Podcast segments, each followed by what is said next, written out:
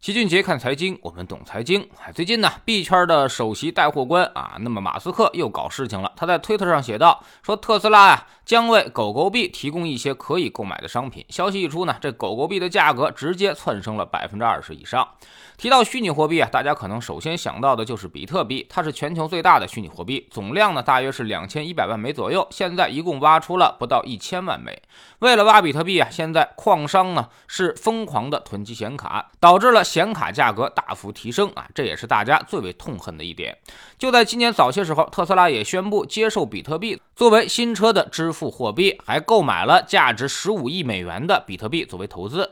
然而呢，就在几天之后啊，特斯拉突然宣布取消了这一决定，理由就是比特币可能加重对于环境的破坏。如今挖比特币不仅要显卡等提供强大的算力，还需要有大量的电力能源。世界上很多地区的电呢，还是火力发电啊，那么这会耗费大量的煤炭资源，还会释放出大量的二氧化碳，加剧温室效应。消息一出呢，比特币价格又连续大跌。所以，马斯克其实已经具备了操控比特币价格的能力。当时有人就为了嘲笑比特币，说它毫无价值，还特意做了一个以网红的柴犬头像作为标志的数字货币，大家都戏称它为“狗狗币”。那意思就是说啊，币圈简直就是瞎了你的狗眼了。但没想到后面的剧情就完全没有按照剧本去发展。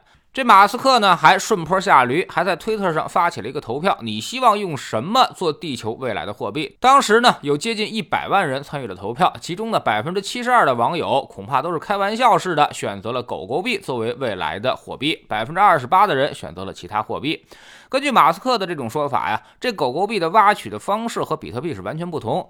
第一年呢，一共挖出了一千亿，随后呢，每年挖出五十亿，没有上限，相对符合法定货币通货膨胀增加的速度，对于环境也没有什么太大的伤害。但这东西可不可信呢？哎，反正老齐是持极大的怀疑态度的。首先，虚拟货币的走势波动极大啊。那么拿狗狗币来说，如果你今年一月一号买了一千元的狗狗币，那么五月八号的时候就已经变成了十五万元，涨了一百五十倍上去。但好景不长，才过了二十三天就跌了百分之五十七，过了一个月呢，恐怕又跌了百分之七十三。一般人呢是根本就拿不住的。当年投资界大佬孙正义就投资了两个亿，并且跟踪研究了很久的虚拟货币，最后呢仍然抛下了三个字，叫做看不懂，巨亏一点三亿离场。第二呢就是价值根本无法估量。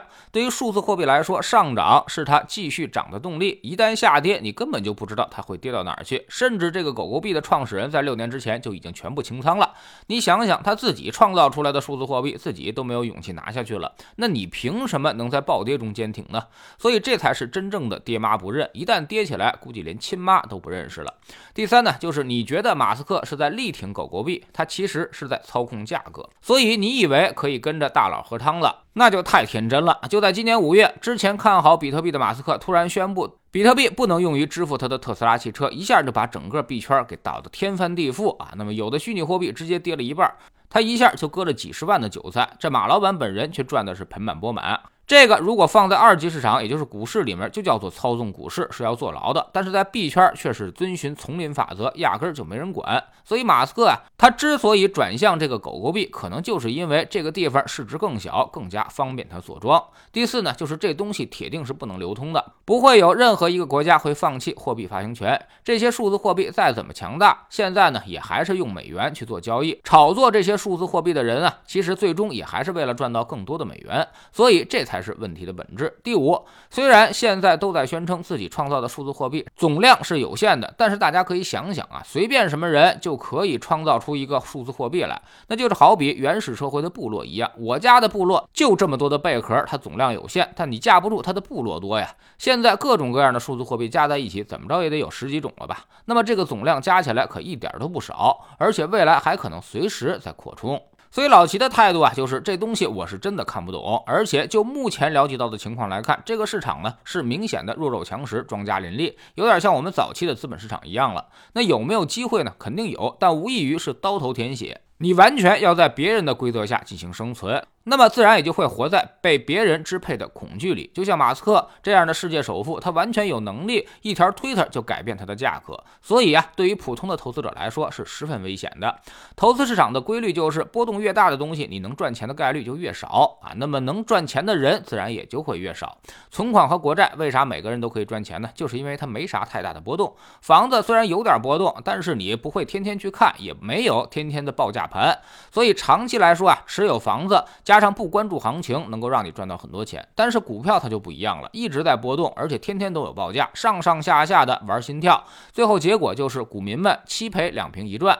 但是股票它好歹还有内在价值，涨跌还是有迹可循的。但虚拟货币就完全没有抓手了，波动比股票更大，可能最后啊就是百分之九十九点九的人都会赔钱。老齐还是那句话，承认我看不懂，我无知，所以我压根儿就不碰炒币这种事儿呢。你赚钱了，我保证不眼红；但是你亏钱了，也得愿赌服输。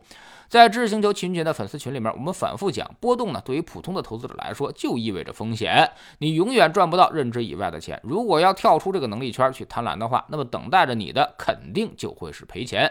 所以大家呀，还是不要心存侥幸，一定要通过投资组合把你的波动控制在你自己能够接受的范围之内，否则无论市场多好，你都很难赚到钱。即便赚到了点小钱，那都也是暂时的，稍微有波动还会全都吐回去。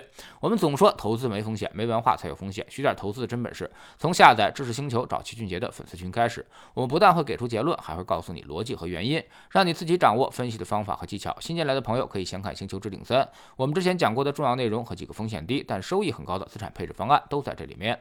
在知识星球老齐的读书圈里，我们正在讲《大权细思》这本书。昨天呢，我们讲了啊，作者判断泡沫的五个原则。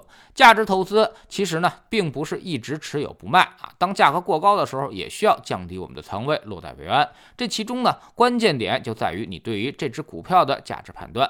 下载知识星球，找老齐的读书圈，每天十分钟语音，一年为您带来五十本财经类书籍的精读和精讲。您现在加入之前讲过的两百二十多本书，全都可以在星球读书圈置顶二找到快速链接，方便您收听收看。喜马拉雅的小伙伴可以在 APP 顶部搜索栏直接搜索“齐俊杰的投资书友会”，老齐每天讲的市场策略和组合配置以及讲过的书都在这里面。读万卷书，行万里路，让自己获得提升的同时，也可以产生源源不断的投资收益。欢迎过来体验一下，给自己一个改变人生的机会。